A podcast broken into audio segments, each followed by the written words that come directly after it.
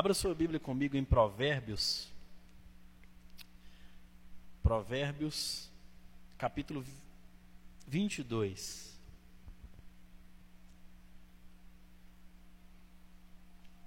Essa palavra vai transformar a sua vida, amém? Amém, gente? Vamos lá. Provérbios, capítulo 22. Provérbios está depois de Salmos. Provérbios, capítulo 22, versículo 17. Nós vamos ler bastante a palavra de Deus. E se eu posso te dar um conselho essa noite, anote essa pregação. Anote esses pontos, porque são pontos assim chave para você viver o melhor fevereiro da sua vida. Amém? Talvez o seu janeiro não foi tão legal, mas eu te garanto que o seu fevereiro será abençoado por Deus. Muita unção, muito poder para a sua vida no nome de Jesus, muitos milagres. Provérbios 22, 17. A Bíblia vai dizer assim: Preste atenção e ouça as palavras dos sábios. Aplique o coração aos meus ensinamentos. Vou repetir. Preste atenção e ouça a palavra dos sábios. Aplique o coração aos meus mandamentos. Amém? Fique com sua Bíblia aberta em Provérbios, nós vamos ler bastante. Eu quero trazer uma introdução antes de nós entrarmos nas cinco lições que eu vou passar para você nessa noite. E esse texto é só para nos dar uma base daquilo que vamos tratar.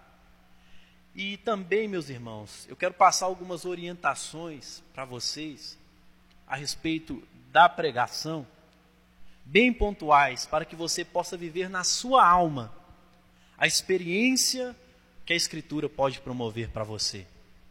A experiência que a palavra de Deus pode promover para você. Um coração cheio de paz, um coração cheio de alegria, de vida e a palavra de Deus, ela promove isso para mim e para você. Então, o Salomão, ele vai dizer primeiro, preste atenção. Preste atenção. Olhe de onde está saindo, porque algo que ele está nos ensinando aqui é que a mensagem é maior do que o mensageiro. Preste atenção, porque a mensagem que é lançada aos corações é maior do que o mensageiro. A palavra, a mensagem é maior do que eu que estou com o microfone na mão falando para vocês.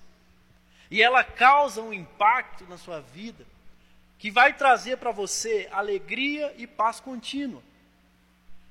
E o segundo sinal que Salomão nos dá, ele fala: ouça, porque ouvir é diferente de escutar.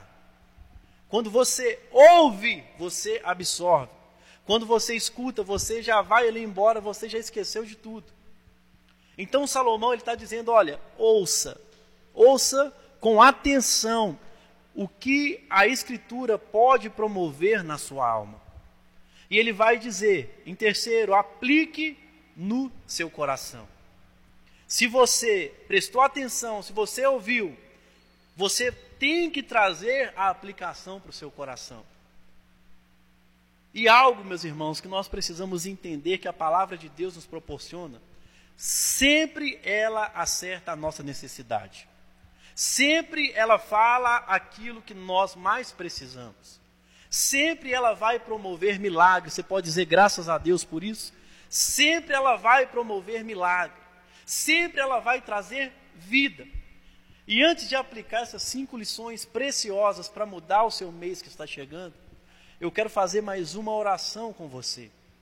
Coloque a sua mão sobre o seu coração. Você e Deus, peça a Ele para falar com você agora. Fala, Senhor, fala, com, fala comigo, abre o meu coração. Abre, Pai, os meus ouvidos essa noite para que eu possa ouvi-lo. Peça a Ele, se sensibilize, fala, Senhor, quebranta o meu coração. Quebranta o meu coração nessa noite.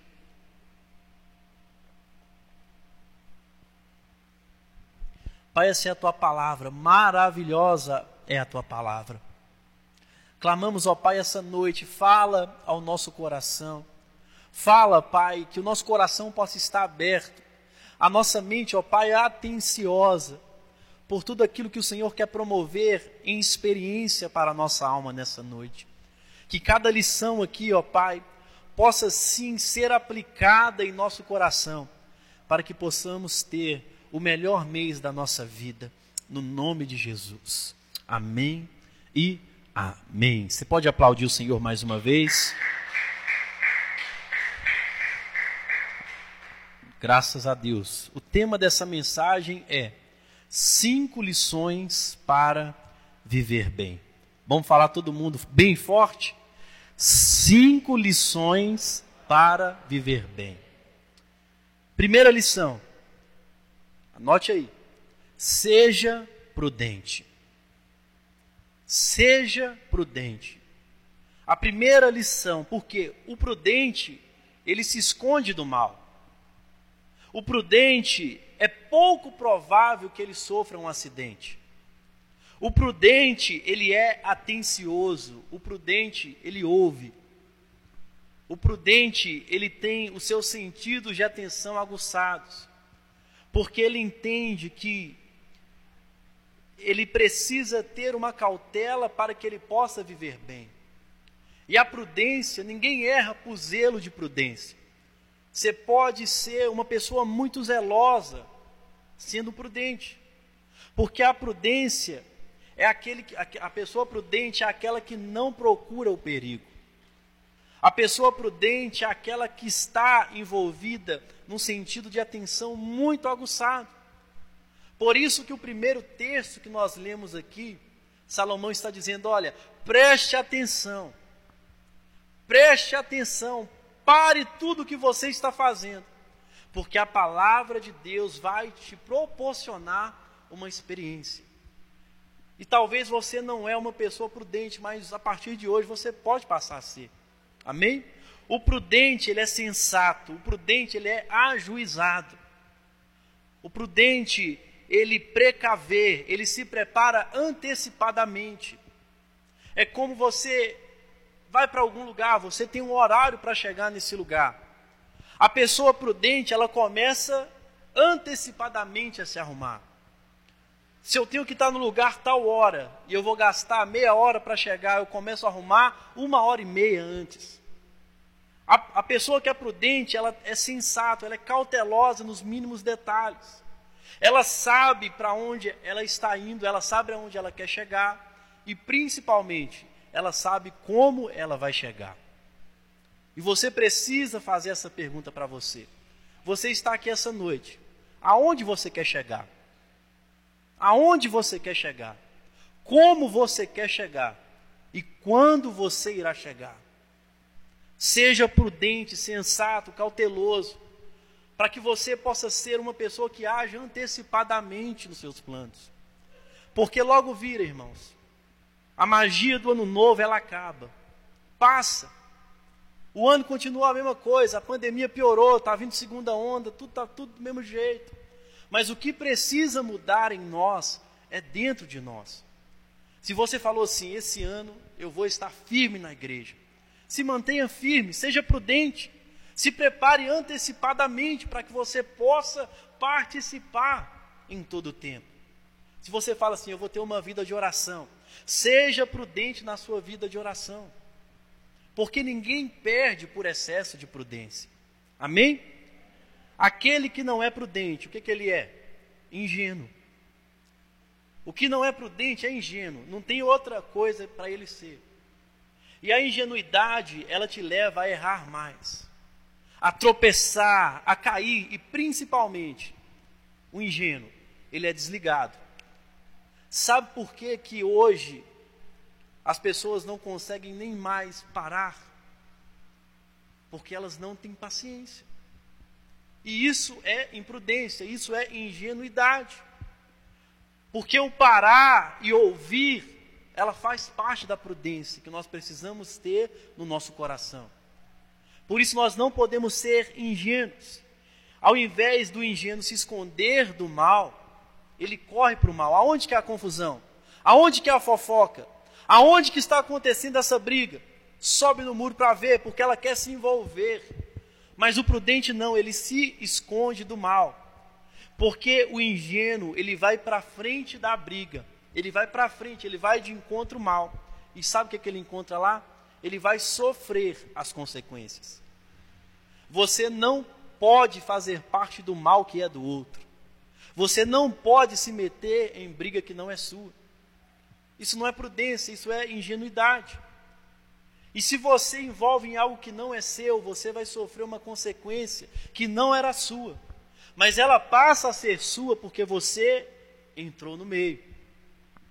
Então não seja ingênuo, seja prudente. Olhe comigo em Provérbios, capítulo 27, versículo de número 12.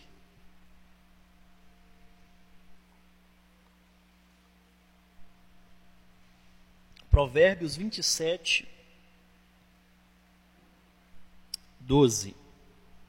A Bíblia diz: O prudente vê o mal e se esconde, mas os ingênuos seguem em frente e sofrem as consequências.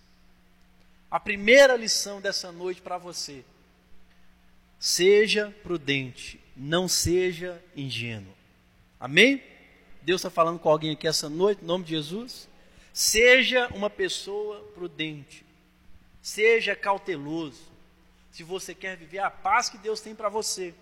A segunda lição: tenha o coração sábio. Isso aqui é maravilhoso. Preste bastante atenção. Tenha um coração sábio. Porque um coração sábio, ele alegra o coração de Deus. Você pode dizer graças a Deus o coração sábio, ele alegra o coração de Deus. Meus irmãos, nós que somos pessoas pecadoras, completamente miseráveis, quando temos o nosso coração sábio, nós tocamos o coração de Deus. Nós alegramos o coração de Deus. Isso é maravilhoso, mas um coração sábio. Primeira coisa, ele sabe escolher as palavras. Ele sabe escolher a palavra que ele vai dizer, porque ele sabe que o pensamento vem antes da fala. Ele escolhe as palavras, ele pensa antes de falar.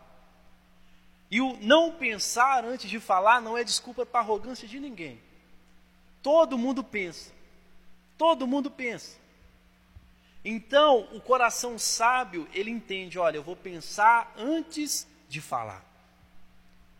Eu vou pensar e eu vou escolher as palavras, porque nós vivemos hoje é, muitas situações de pessoas que nem conhecem você e fala de você, pessoas que nunca viu você, viu você no Instagram e fala de você.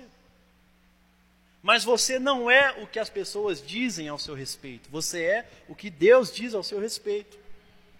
Mas o pior é que essa maldade de falar do outro sem conhecer tem machucado muitas pessoas, tem trazido pressão para muitas pessoas. Por isso que o coração sabe, ele pensa também antes de digitar. O coração sabe, ele pensa antes de fazer qualquer coisa. E o coração sábio, ele é aberto ao ensinamento. O coração de um sábio precisa estar sempre aberto para aprender coisas novas.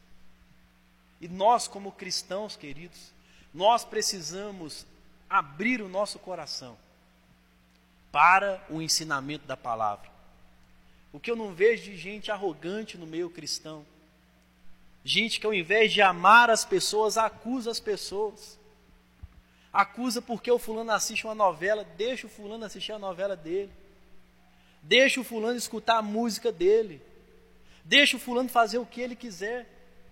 Tenha um coração ensinável, porque quem tem um coração ensinável, ele sabe que ele é tão errado quanto aquela pessoa que ele aponta o dedo. Então, o coração de um sábio, um coração sábio é ensinável.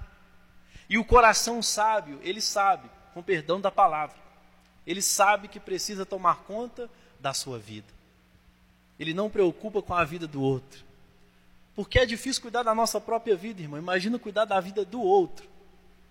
Então, o coração sábio, ele sabe disso. Ele sabe que ele tem que se preocupar com a sanidade mental dele. Ele sabe até onde ele pode ir, porque cada um tem o seu limite. E você não conhece o meu limite, eu não conheço o seu limite. Tem coisas que você faz que você sabe até onde você vai. Tem coisas que eu faço que eu sei onde até eu vou. E nem por isso Deus, que é amor, vai condenar você a nada, não, querido. É tempo de quebrar o nosso coração e parar de ser religioso. Amém? Amém, meus irmãos?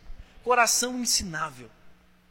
Um coração ensinável, ele não julga, ele estende as mãos por puro amor, por pura bondade. E é muito fácil identificar um coração pelo que uma pessoa fala. Porque em Provérbios a Bíblia vai dizer que a boca fala daquilo que o coração está cheio.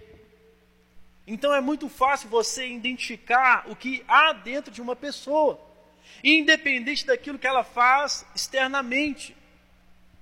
Se a pessoa é bondosa, você sabe pela fala dela.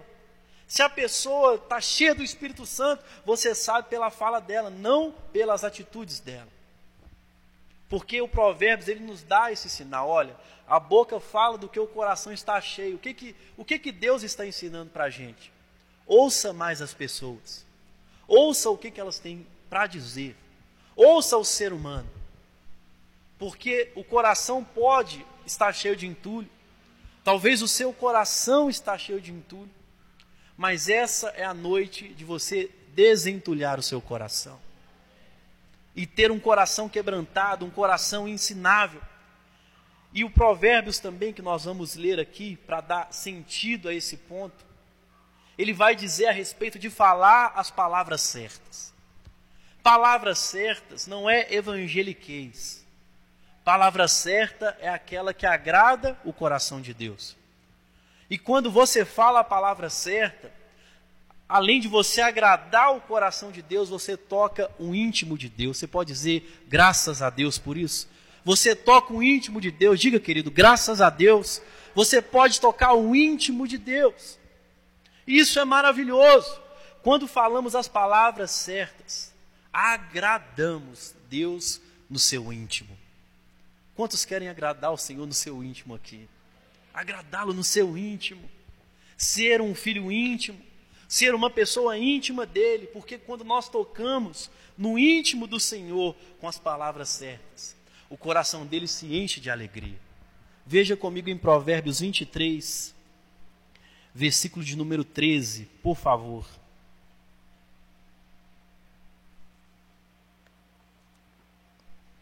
Provérbios 23, versículo de número 13.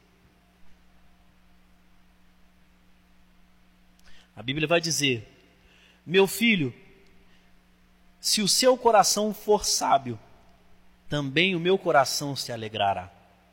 O meu íntimo exultará quando os seus lábios falarem coisas retas. Amém? Segunda lição: tenha um coração sábio, não um coração de pedra. Tenha um coração que ele pode ser quebrantado pelo poder da palavra. Não tenha um coração de pedra. Deixe o Senhor quebrantar o seu coração. Amém? Terceira lição. Essa aqui é muito importante. Preste bastante atenção, porque é, é algo que nós precisamos ter isso resolvido dentro, dentro de nós. A terceira lição é preciso desacelerar. É preciso desacelerar. Meus irmãos, mantenha calma. Você não precisa ser alguém acelerado. É difícil desacelerar quando você tenta fazer um milhão de coisas ao mesmo tempo. Isso é verdade. É difícil você parar quando você quer fazer um monte de coisas, milhares de coisas. Desacelerar é quando você foca no que realmente importa. E quando você foca no que realmente importa, você faz aquilo que precisa ser feito e deixa o resto para depois. Nós não precisamos fazer tudo de uma vez, nós podemos fazer uma coisa de cada vez. Porque isso tem assolado corações. Isso tem trazido ansiedade para as pessoas. E tudo que você faz acelerado, tudo que você faz correndo, tudo que você faz desenfreado, não passa de vaidade Não passa de vaidade, tudo vai ficar aqui. Tudo que você faz correndo. Por isso que é bom você fazer uma coisa de cada vez. Porque, por exemplo, você acorda de manhã, você arruma a sua cama, você vai olhar e aquilo vai te encher de gratidão. Eu arrumei a minha cama. Uma coisa de cada vez, depois você vai e arruma outra coisa, depois você vai e faz outra fazer. Um de cada vez, sem ser acelerado. Porque tudo que fazemos acelerado é vaidade. É vaidade. Estar acelerado a qualquer momento vai causar em você a fadiga. E a fadiga, ela não é só cansaço. Esse é só o primeiro estágio. Você vai se cansar. E primeiramente, você vai se cansar de coisas que você faz no final de semana. Por exemplo, você fez um tanto de coisa a semana toda. Na hora que chega sábado, domingo, você quer descansar. Aí você não vai vir na igreja domingo. Porque você quer descansar, porque você fez muitas coisas. E o acelerar, ele causa em nós a fadiga. E da fadiga vem o cansaço. Mas não é só isso que, que o acelerar provoca em mim. Quando eu estou acelerado, vai chegar o momento do incômodo. E quando chega o momento do incômodo, você não aguenta ver ninguém na sua frente. Você não aguenta nem sentir calor. É como uma senhora na menopausa. É difícil. Você fica incomodado com tudo. E quando você chega no estágio do incômodo, qualquer coisa vai te incomodar. Seja o seu marido, seja a sua esposa, seja o seu filho, você quer que ele esteja bem longe de você. Quando você chega no estágio do incômodo, porque você está acelerado, porque você está querendo correr. E logo, logo, querido, eu oro para que nenhuma pessoa chegue nesse estágio, que é o estágio da ansiedade. Ninguém é ansioso à toa. Ninguém chega no momento que está vivendo ansiedade à toa. E depois que chega o estágio da ansiedade, vai só piorando. Aí vem a depressão, aí vem o querer morrer, aí vem o não querer, eu quero morrer, eu quero tirar minha vida, volta logo. A gente começa a querer fazer o que Deus ainda não fez na nossa vida, mas que Ele ainda vai fazer. Nós queremos que tudo aconteça muito rápido. Mas o Senhor, Ele tem um tempo certo para que todas as promessas que você tem para viver aconteçam na sua vida. Não precisa correr para viver a vontade de Deus, você já vive a vontade de Deus. Não precisa correr por nada. Se precaveja, como nós dissemos, seja prudente, cauteloso, saia mais cedo, faz alguma coisa. Mas não se torne uma pessoa acelerada, porque logo você vai cansar logo você vai se sentir incomodado com tudo e logo você vai estar ansioso. E depois isso aí é só psiquiatra. Não é psicólogo, não é psicanalista, é só psiquiatra. Depois parte da ansiedade acabou, querido. Então você precisa desacelerar. Todos vocês essa noite vão pisar no freio. Amém? Começar a segunda-feira diferente. Porque o que você corre hoje amanhã ficará com aquilo. Quem ficará com aquilo que você conquistou? Você corre para conquistar, mas você não sabe o seu dia de amanhã. Você é promovido para os lugares celestiais. Pensa comigo aqui, querido. Nós precisamos parar.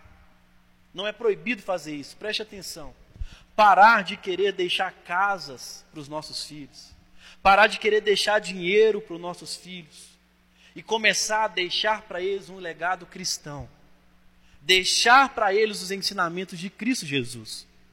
Não estou falando que você não pode deixar nada para ninguém, mas é raro, e você há de concordar comigo. Se você concordar, você fala amém. É raro os casos de herança que não dão confusão. Sim ou não? É raro. Aparece parente até da China, querendo uma parte naquilo que o falecido deixou. É raro casos de herança que não dão confusão. Mas quando você deixa Cristo para os seus herdeiros, eles não se perderão. Eles continuarão. Eles vão dar continuidade. Não é errado você dar. Mas quem garante que aquilo que você deixou para o seu filho, ele vai vender? Ele vai dar para alguém. Você deixou um carro para ele, ele, eu vou dar esse carro para alguém. Ele dá para alguém. A casa, ah, eu vou vender essa casa. Tudo que você conquistou, você não vai ter poder quando você for promovido. E quem vai ficar com isso? Vai ser sábio, vai ser tolo para lidar. Porque o que nós vemos quando é dar, deixado herança para pessoas assim, empresas falem, a pessoa que tinha uma vida boa passa a ter uma vida ruim. Porque a administração que a pessoa que foi promovida deixou, talvez o que ficou não tem. A sabedoria que você tinha de administrar, talvez o seu filho não tem. E a culpa não é dele. Porque talvez não é o desejo que Deus tem para ele. Então, tudo o que nós fazemos acelerado é vaidade. Veja comigo em Eclesiastes capítulo 2, versículo 18 e 19. Eclesiastes 2, 18 e 19. Olha o que, que Salomão nos ensina aqui. Também perdi o gosto por todo o meu trabalho, com que me afadiguei, debaixo do sol, pois o resultado de tudo isso ficará para quem vier depois de mim. E quem pode dizer se ele será sábio ou um tolo? No entanto, ele terá domínio sobre todo o ganho das minhas fadigas e sabedoria debaixo do sol. Também isto é vaidade. Tudo é vaidade. Todo tempo de fadiga é vaidade. Então pisa no freio e desacelere, porque tudo que eu e você recebemos de bom, tudo que nós temos de bom, foi porque Deus nos deu com a sua própria mão. Preste atenção, porque todas as coisas, elas vêm da mão de Deus. Amém? Todas as coisas é Ele que te dá. Nós não temos poder de conquista, querido. Tudo é Deus que te dá. Deus te abençoa, Deus te presenteia. Todas as coisas vêm da mão de Deus. O seu sustento, Ele tem te dado as maiores alegrias que você já teve na sua vida. Ele te deu. Não foi você que conquistou. Talvez você ache que é, mas Ele que conquistou por nós na cruz do Calvário. Então, se eu vivo um momento de alegria, é porque Ele está me promovendo isso, me proporcionando isso. Ele está me presenteando com isso. Todas as coisas, todo o sustento, todas as, as alegrias vêm da mão do Senhor. E Ele vai te sustentar até o final, o seu último dia aqui na terra. Ele vai te sustentar todos os dias. A palavra dele fala isso, e é nessa palavra que nós cremos. Amém? É essa palavra que nos traz vida, e ele vai te sustentar até o seu último dia. Ele não vai te deixar na mão, não tenha medo. Você acha que você trabalha por quê? Você acha que você come por quê? Você bebe por quê? Se você acha que é você que promove isso, querido, eu encorajo você a quando você for fazer a sua próxima refeição, entender que é o próprio Deus te servindo com as próprias mãos. Deus nos serve com suas próprias mãos. Isso é maravilhoso. Ele te deu o almoço, te deu o café da manhã hoje. Amém? Talvez vai te dar o jantar, já te deu o jantar. Ele te dá todas as coisas. Com a sua própria mão, Deus serve os seus filhos. Ele não te deixará na mão, porque o Deus que você serve, ele é um Deus vivo. Ele é um Deus que está em movimento. E principalmente, querido, um ponto importante para você aprender a descansar: desacelerar. O Deus que você serve, ele não descansa. O Deus que você serve, ele não para. Então é bom descansar nos braços de um Deus que não descansa poder deitar nos braços dele. Não ficar deitado no sofá vendo Netflix, não. Mas ficar, tá difícil, Deus está comigo. Tá fácil, Deus está comigo. Tô triste, Deus está comigo. Tô alegre, Deus está comigo. Em todo tempo, porque todos os dias o Senhor te serve com as mãos dele. Veja comigo em Eclesiastes 2, versículo 24, por favor. Eclesiastes 2:24. Preste atenção. Não há nada melhor para o ser humano do que comer, beber e fazer com que a sua alma desfrute o que conseguiu do seu trabalho. No entanto, vi também que isto vem das mãos de Deus. Você pode dizer graças a Deus. Tudo vem das mãos de Deus. Todas as coisas. É muito prazeroso você ir no shopping comprar uma roupa nova, sim ou não, gente? É muito prazeroso você ir no restaurante comer. É muito prazeroso você que gosta de cozinhar fazer a sua própria comida. É muito prazeroso você adquirir coisas e nós estamos aqui para isso. Não há maior prazer para o ser humano, mas tudo que conquistamos e tudo que vamos conquistar vai vir das mãos de Deus. Ele vai te servir. É por isso que ele fala: olha, desacelera, pisa no freio, vai devagar, porque as coisas na sua vida vai acontecer no momento certo. As coisas na sua vida vai acontecer no momento que você estiver maduro o suficiente para viver a grande bênção que eu tenho para a sua vida. Tudo acontece no tempo de Deus. Tudo está na mão de Deus. Quem nunca cometeu um erro por acelerar um processo que não era para ser acelerado? Quem nunca? Todos nós já cometemos o erro de acelerar. E muitos de nós ainda estamos acelerados demais desesperados com o dia de amanhã. Será que a vacina chega? Será que não chega? A gente não está nem preocupado se Jesus volta ou não volta mais. Agora a preocupação é se a vacina chega. Olhe para Jesus, querido.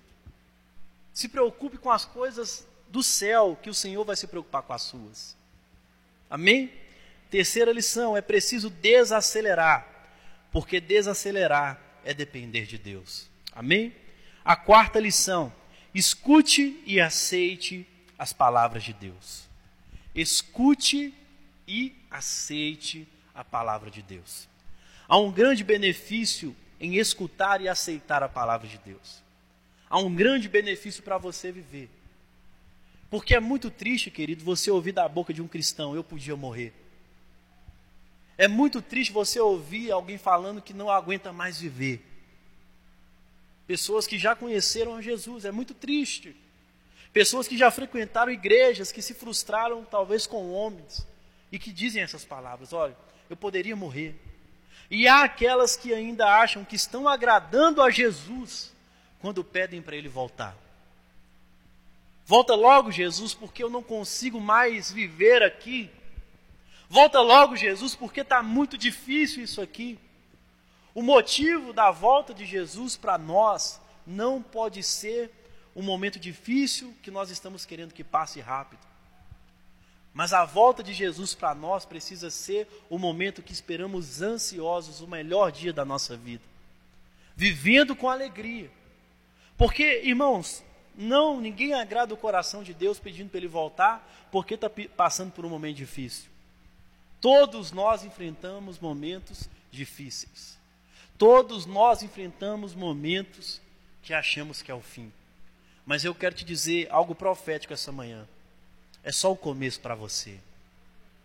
Fevereiro está começando. Se dedique, se encha, busque ao Senhor acima de todas as coisas. Não queira morrer, queira viver, queira buscar o Senhor. Isso que as pessoas falem quando elas querem morrer, quando elas falam que querem que Jesus volte porque está passando por um momento difícil.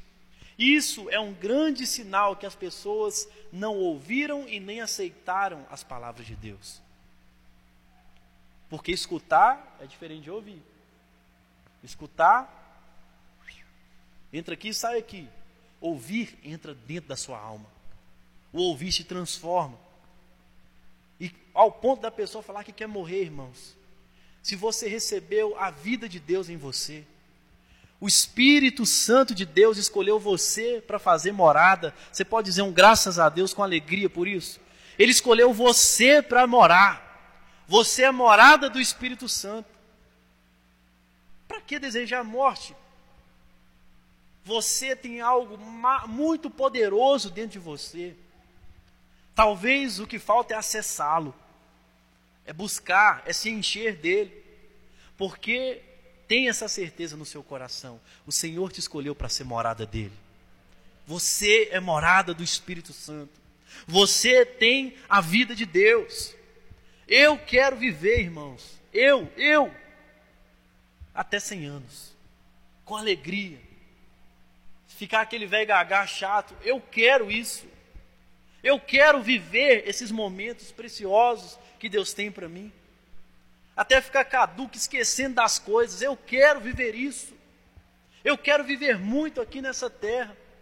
Porque a minha vida e a sua, nós sendo a habitação do Espírito Santo, nós podemos mudar o sentido de um bairro todo. Nós podemos mudar o sentido da nossa casa. O Espírito Santo mora em você. Está entendendo o que eu estou pregando essa noite? Ele mora em você. Não queira a morte, mas queira viver. Porque você tem a vida de Deus. E quando você tem a vida de Deus, o Espírito Santo habita em você. Ele te ensina o caminho da sabedoria. Ele te ensina a andar em caminhos retos. Quantos querem andar no caminho da sabedoria? Então, dê o um passo, caminhe, se encha do Espírito, porque ele já está aí. Ative isso. Ative o seu milagre, ative a sua cura. Ative a vontade de Deus dentro de você. Não desanime, querido, porque está difícil talvez. Mas comece a profetizar sobre você palavras de vida. Fala, estou passando por isso, mas isso vai passar em nome de Jesus. Essa lágrima que eu derramo hoje se transformará em, em alegria amanhã. Porque a palavra de Deus fala. Os prantos se transformam em alegria. Isso é maravilhoso, isso é sentido para a vida. Ele te ensina o caminho da sabedoria e te faz andar em caminhos retos. Você pode dizer graças a Deus por isso, querido. Entenda o que eu estou te dizendo essa noite, é chave.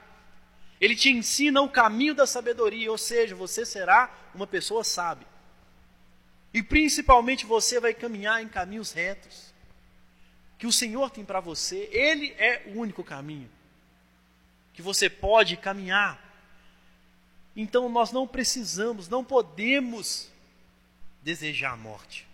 Por mais dolorido que seja, por mais acamado que esteja, não pode desejar a morte deseje a vida. Ao invés de desejar a morte, você fica falando, ah, eu quero morrer, eu quero que tudo acabe logo, que o mundo acabe, apocalipse, não sei o quê. Comece a crucificar o seu pecado. Crucifique o seu pecado na cruz. Tome a sua cruz e começa a andar nesse caminho de sabedoria, nesse caminho reto. Mate o seu pecado, mas não mate você. Está entendendo o que eu estou dizendo? Há caminhos de sabedoria para você viver nele hoje, agora. Há caminhos, basta você acessar o Espírito Santo e falar: Senhor, eu quero andar nesses caminhos de sabedoria. Senhor, eu quero andar nesses caminhos retos. Eu quero estar nesses caminhos. Eu não quero me desviar nem para a esquerda e nem para a direita. Quando você escuta e aceita, quando você ouve e aceita as palavras de Deus, os seus dias passam, os seus dias multiplicam, os seus dias de paz e de alegria se multiplicam. Quando você ouve e aceita, você tem mais dias de paz. Dias de paz, querido, não quer dizer que não vai ter o dia mal para você viver. Dias de paz é mesmo no dia mal você estando com o coração firmado em Deus. Você está no dia ruim, mas o seu coração está lá nele. Por isso que a paz e a alegria se multiplicam em nosso coração. Olhe comigo em Provérbios 4, versículo de número 10. Provérbios 4,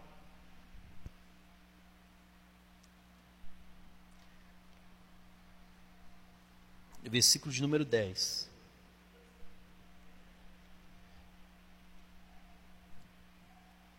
Meu filho, escute e aceite as minhas palavras, e os anos de sua vida se multiplicarão.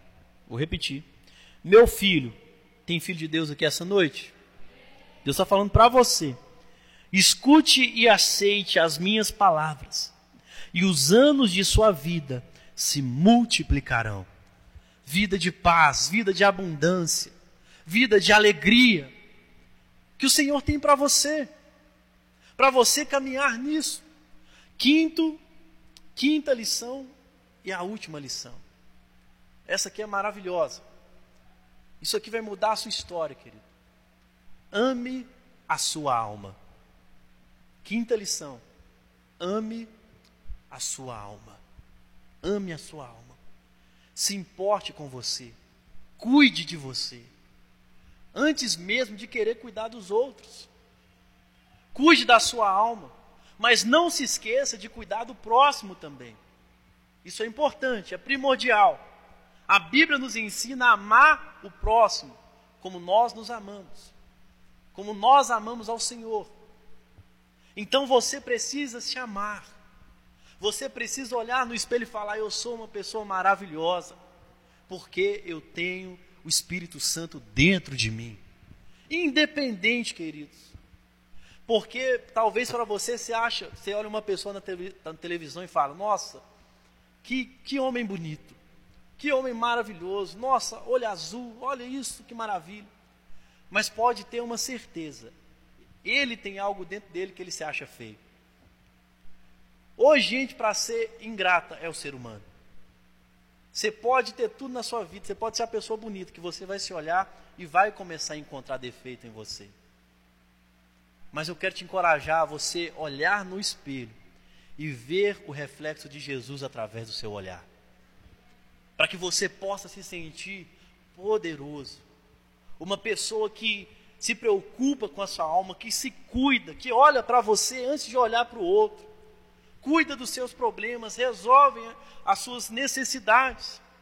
Porque todos vocês já ouviram um dito popular de André Godoy, que ela diz assim: faça o bem sem olhar a quem.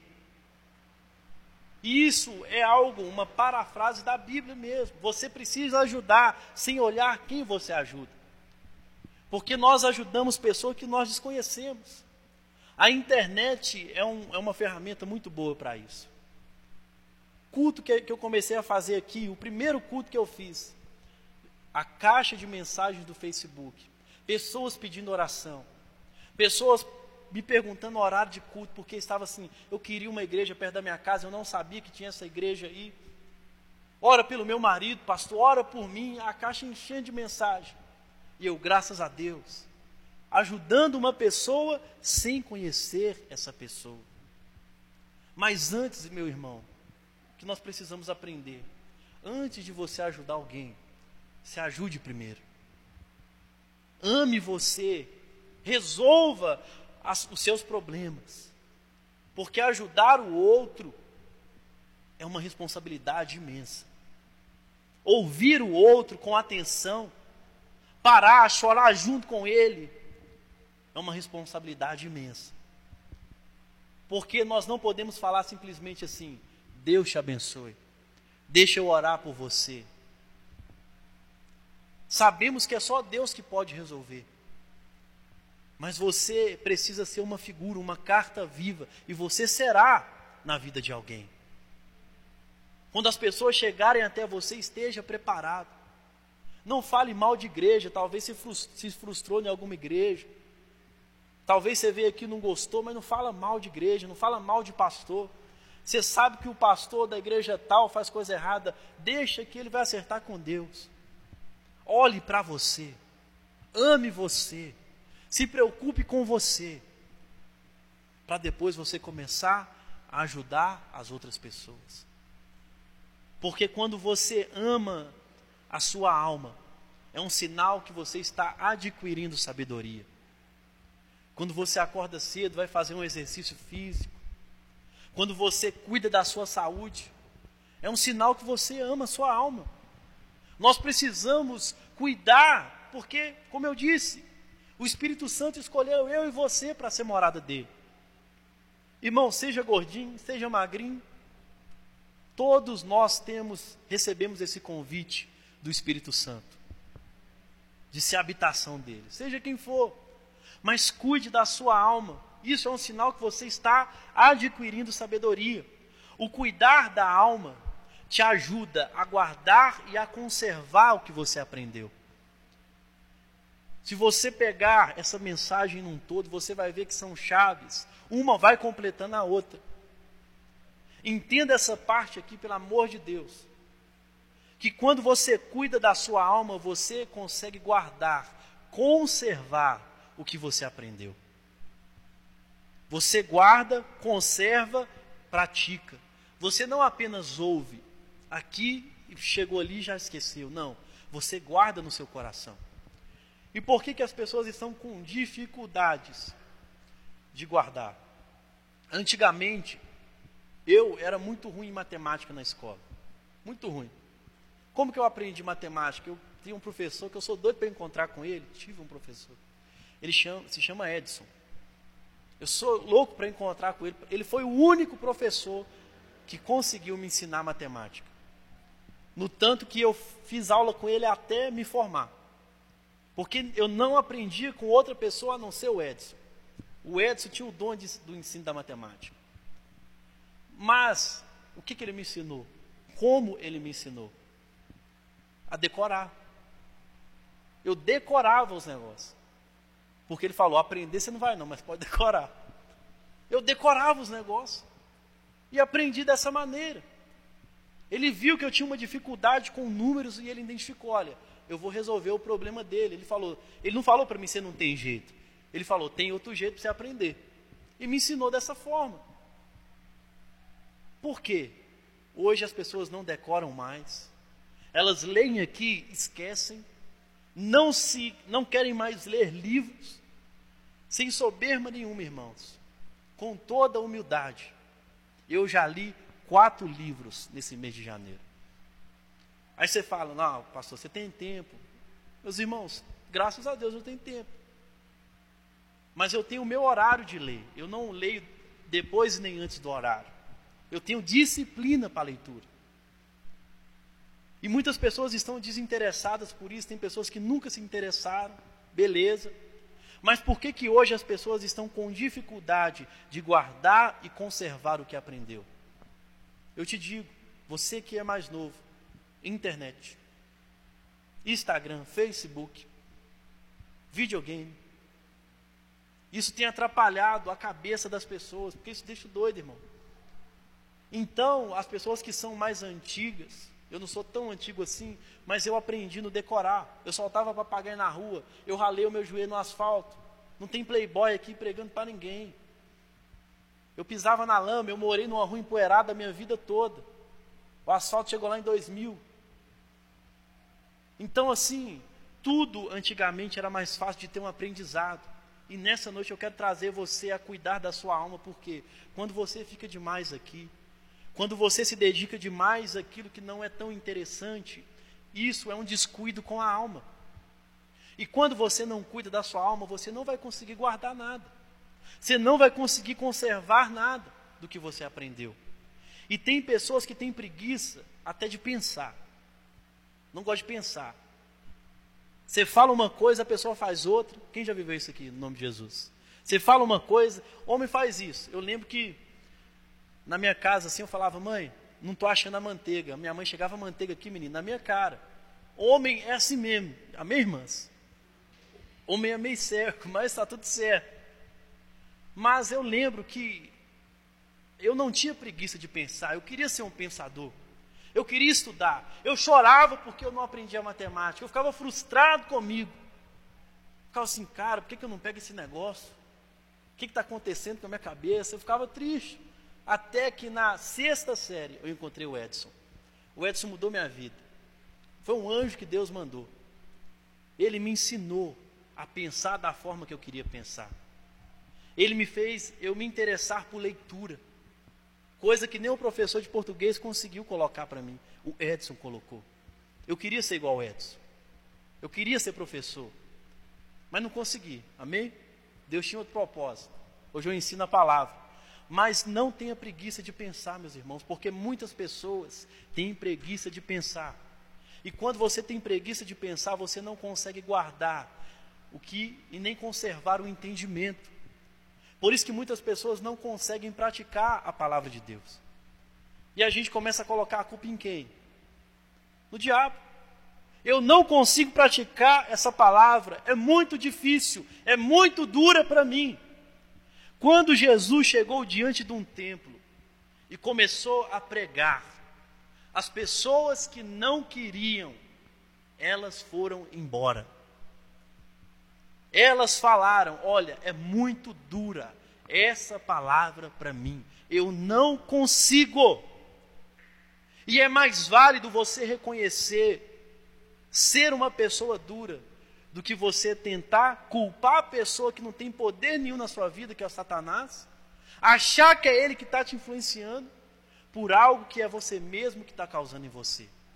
Eu disse e repito: o diabo não tem poder sobre a nossa vida, não tem nenhuma influência na nossa vida.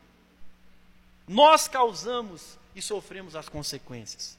E quando você conserva o que você aprendeu, guarda, você acha algo precioso. Você acha o bem. Quando você conserva, guarda no seu coração. Você acha o bem. Você também vê que o bem está em Jesus, não Jesus está no bem. Jesus está em todas as coisas. Jesus é imenso. Veja comigo em Provérbios capítulo 19, o último texto versículo de número 8.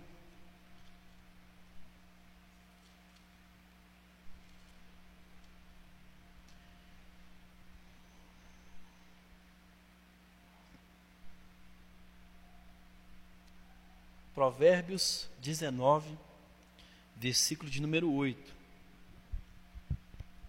Olha o que a Bíblia vai dizer. Quem adquire sabedoria ama a sua alma, e conserva o entendimento, acha o bem. Essa é a noite de você encontrar o bem. Achar Jesus. Amém? Quinta lição: ame a sua alma, não seja um desalmado. Amém? Se coloque de pé do seu lugar, vamos orar essa noite.